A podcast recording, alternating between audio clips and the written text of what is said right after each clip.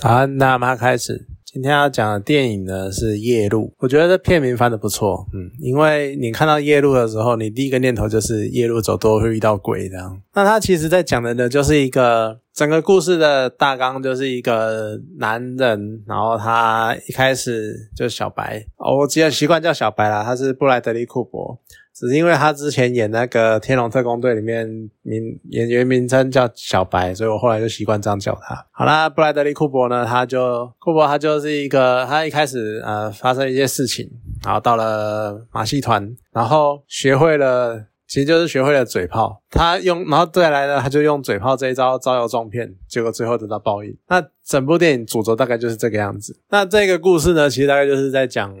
我看完第一个，所以我那时候看预告的时候，预告其实已经有那种感觉了，就是真的是你如果都要靠那种有点是神棍或者是那种嘴炮的方式招摇撞骗的话，总有一天会遇到，比如人上有人，或者是比你更凶狠，或比你更有权力、比你更有力量的人来反噬你那种感觉。此外呢，这一部电影呢，其实它也是一部 戒酒宣导片。就告诉你酒不能碰，对它其实剧情整体来说算蛮紧凑的啦，因为它虽然片长两个半小时，然后前面一个小，结果它前面一个小时都在讲布莱德利库珀他饰演的斯坦在马戏团的故事。他在马戏团里面如何遇到了爱人，就是那个鲁尼马拉，然后还有他如何学会嘴炮功、嘴炮的这项技能。其实一直说嘴炮、嘴炮、嘴炮，其实他在讲的有点类似，他其实就是一种观察术。怎么说呢？嗯，因为有的人，因为其实整个一开始的这个魔术就有点类似是那种，我去可能告诉你。随机抽一个观众，然后加上来，然后我好像能够预言，或者是利用这种某种什么所谓的心电感应之类的，知道你所有的事情，知道你的事情，知道你，比如说你从哪里来。或你家里面的家庭状况，或你现在工作状况什么什么的，但实际上呢，是他一个斯坦所拜师的那一个人叫彼得。彼得他其实是累积了非常长的人生经验，然后去其实最主要就是去如何观察这个人的身体，他身上的每一个细节、每个角落，然后去。推敲出这个人他的生活状况，其实以这一个观点来讲的话，他就很像是心理学家的心理剖析，或者是也很像是那种福尔摩斯。可能有的人看一些福尔摩斯的电影什么，你就知道福尔摩斯在第一眼看到你的时候就可以告诉你你是哪边来的，你是什么什么什么。其实就在观察你身上的。很多小细节，然后去推测出你的行，然后根据一些逻辑去推测出你的行为跟你所，比如说包包里面装什么的，类似这种事情。所以它基本上就有点类似是这个样子的推理，但是呢，电影并没有很明确的把这一点讲出来，反而。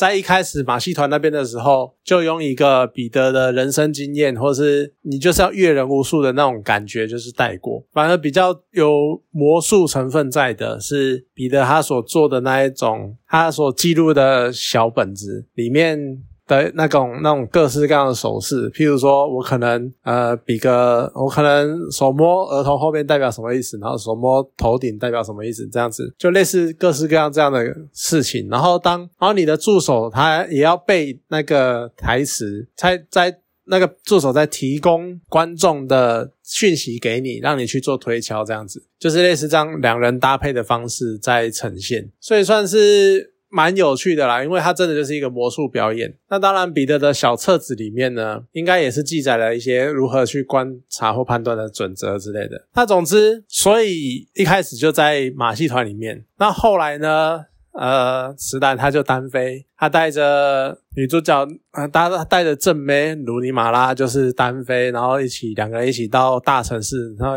类似那种很大的表演场地，然后很高级、很奢华的地方去表演。结果呢，他在表演的时候呢，遇到了一个心理学家，这个学家是凯特·布兰奇。好，然后他就想要利用。凯特·布兰奇的人脉，然后去更进一步的接触一些上流社会的人，然后能够更进一步的去类似赚更多的钱，或者是甚至于获取更多的权利，去因为去取得他们的信任那种感觉。结果到最后呢，他就被有点类似被表了，有点类似太过于自负，然后结果弄巧成拙，然后把一切搞砸了，然后最后沦落到失魂落魄，然后就落魄到。回到跑到其他马戏团，然后当所谓的怪开怪胎。那他这一个电影就有点类似。你真的，我觉得布莱德利库珀演的还不错，因为他把石坦演的就是真的很没有，怎么讲，没有灵魂吗？或者是他就是不知道干嘛，他的人生没有任何的目标，他的人生就只有看似好像一直要往上赚钱，一直要干嘛？可是他其实他的内心是空洞的，他的内心没有任何的所谓的支撑他的力量或者什么，没有，他就是呃，我看到这个东西可以好棒，然后他就他就跟着去，他就去做。这件事情，然后他觉得这件事情可以赚钱，他就做这件事情。他没有真正去爱过什么人，他后他没有真正去，他的心灵是非常空虚的。所以你说如尼马拉跟他私奔，可是他对于他。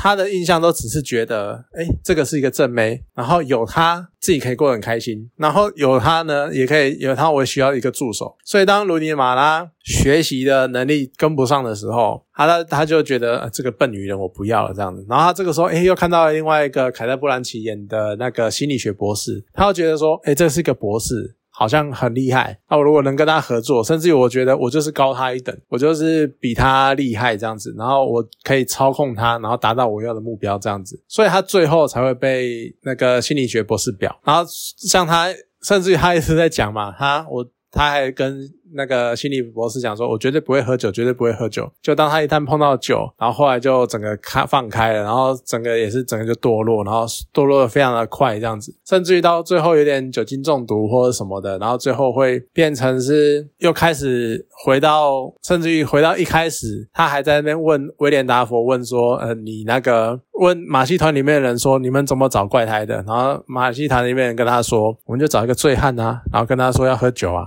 要给他酒喝啊。然后酒里面掺一些药啊，他就会慢慢的越来越依赖啊，然后开始拐他，拐他，他们就把一个正常人变成一个怪兽，就有点类似这种感觉。所以结果到最后，那个斯坦他最后也走上了这条路。所以真的就是就回到了彼得他在教他读心术的时候的那一个讲法，就是我虽然可以教你这个技术，但是你不要太相信他，或你不要太把他奉为圭臬什么的，因为如果你一直学这个，学多了，你反而会走火入魔。你会开始觉得自己无所不能，你会开始觉得我可以看清世界任何人，我可以看清世界一切的真相，看清世界一切事物。那我就觉得好像我可以掌握一切那种感觉。但实际上你不行，你只是还没遇到一个比你更高招的人。就像是凯特·布兰奇演的心理博士，而且凯特·布兰奇她真的演很好，她我只能说不愧是女王，就她演那种很高贵的、很气质的那一种，而且。他就是他站出来，然后那个心理学博士的抬头一亮出来，你就觉得他就是权威。然后尤其是当他已经是表现的一种那种心理学博士的权威的那那种姿态的时候，你还羞辱他，这当然会让凯特·基班奇非常的不爽。所以他就觉得，他就他就一直在慢慢的引诱你，或者是引诱你一步一步踏错，踏错到最后呢，你就栽在他的跟头上。那凯特·基班奇真的是站出来就是那种。霸气，这真的是一种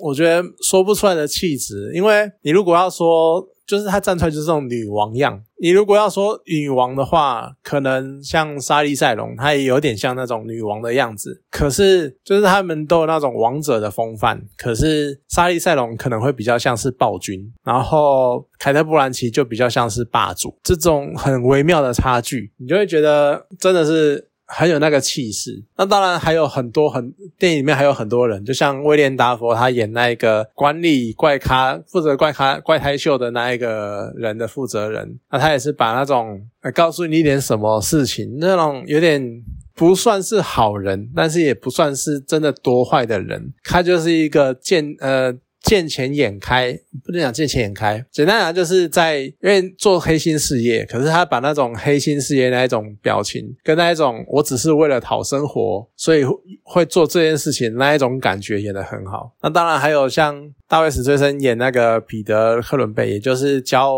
斯坦读心术的那一个人，他就是一个醉汉什么的，可是他把那种醉汉的喝醉的时候那种迷糊，然后。恍惚的样子，然后跟清醒的时候那种理智跟理性那种样子演得很好。那你真的整部在讲，真的斯坦他就是一个，就像我刚刚讲，他就是一个很空虚，他没有什么明确的目标，他只是想要有机会活生存活着，或者是去赚钱。那当有了赚到能够赚到钱，掌握了技术之后，他就想要更多，所以他一开始就做下很多莫名其妙的事情，像他去拐彼得啊，然后接近彼得，然后想要学读心术，然后最后甚至于是利用给他假酒，然后让。把有点类似把彼得毒死，然后去获得他的读心术，然后再到，然后再带着正妹单飞，再带着茉莉单飞，然后去赢大很大的那个场地表演。结果表演了之后，他又想要更多，然后想要再利用凯特·布兰奇，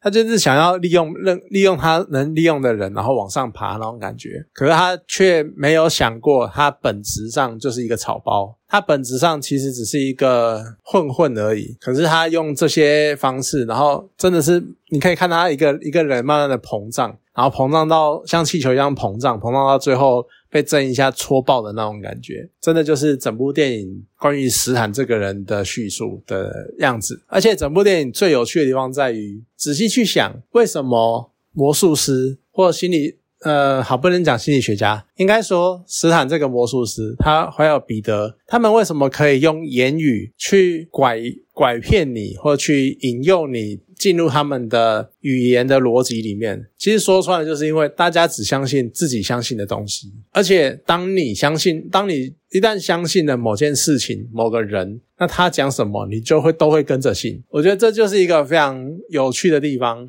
因为你拿这个概念。去套用在生活中很多事情，你都可以发现类似的状况。可是我们常常很多时候会抗拒这件事情，我们会觉得我不是这个样子，但往往我们表现出来的就还是这个样子。就像片中很多人都是那种，我就我就来看你在并并将并棒哈，我在看你能够玩出什么花样来。就当他当小白观察你，然后看出了一些端倪，然后讲出了一些事情，让你掉进他的圈套的时候，让你一旦的把你的。思路跟你的想法套进他的逻辑里面的时候，你就开始全新的相信，呃，他好像说的都是真的，或他说的什么都是可以的这样子。我觉得这就是电影它背后的意义跟它有趣的地方。它也有一些很，当然也是比较惊悚的地方啊，就像是那一对那个军人，我不知道是上校还是将军夫妇这样子，就老婆就只是因为。小白随便讲个两句话，然后小白觉得，哎，自己好像可以操控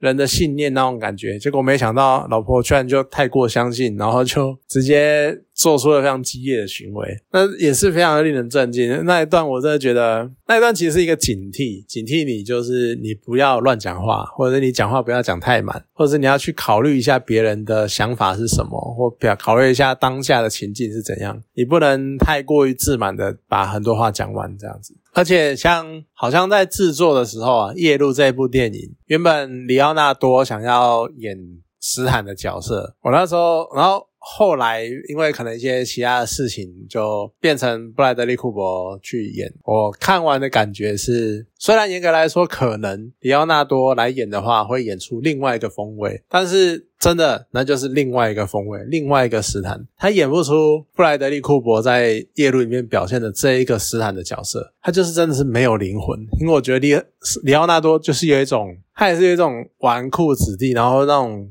或者是那种富豪贵族，他就是比较有贵气的感觉。他真的没有办法，我没办法想象里奥纳多演颓废的角色。你要说《神鬼猎人》吗？我不觉得他在《神鬼猎人》中有多颓废。他就算颓废，也是很华美的那一种，就是他没有真的烂到底那种样子。所以你如果叫他来演夜夜路，像我刚刚讲的嘛，前一个小时在马戏团，然后中间一个小时在那个高级表演。场地跟上流社会交往这样子来往这样子，然后到最后面整个落魄掉。我觉得他里奥纳多可能只能演在上流社会那一段时间，他也在马戏团那边可能都会觉得怪怪，就是会有一种格格不入的感觉。所以我觉得这也是选角里面有趣的地方。你看，像他们就不会叫凯特·布兰奇去在马戏团那个部分演，因为。也是一样，气质会融不进去，所以我觉得史黛利对吧？布莱德利库珀也蛮厉害的啦，因为他就是他可以把贯穿整个电影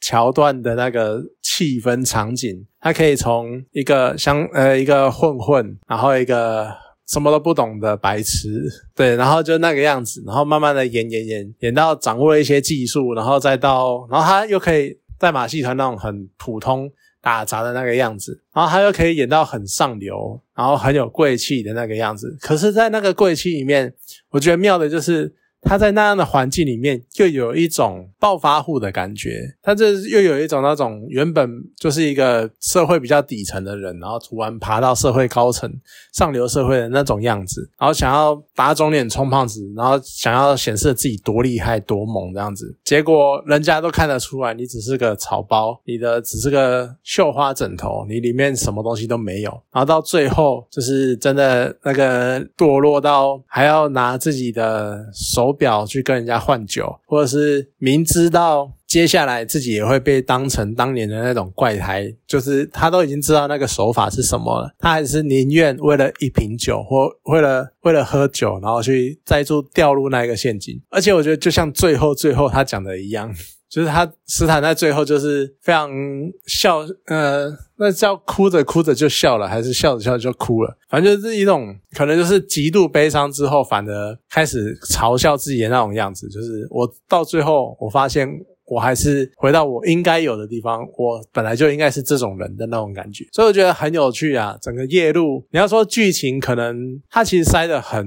呃，应该说电影时间很长，那它的剧情是蛮紧凑的。虽然说你可能会觉得它的剧情相对来说可能比较有点枯燥或者怎样，可是其实它的剧情非常的呃充实，不会有什么停在那边不知道在干嘛的。状态每一段每一段都有它的意义，都有它在讲的事情，然后都有一个主题在，然后把整个主题串联起来。所以你可能会觉得剧情没不怎样，但是它其实非常的充实的嘛。然后每一个演员看他们飙演技，那种呈现出每个角色。真的每个演员就是演出那个角色在那个位置，在那个当下，在那个场景所应该呈现的那种方式、那种样子、那种印象，我觉得是没非常的厉害。我觉得这部光看大家飙演技就够了，那更不用说它各个地方都非常的精致，像马戏团的场景，然后每个马戏团该那只是怎样怎样怎样，然后上流社会是怎样怎样怎样，然后豪宅家或是高阶层高层分子里面，他们每个人。那个场景、每个环境，这个嘛都设计的非常的好，所以我觉得严格来说，整部戏算是蛮不错、蛮值得一看的。他可能没有这么像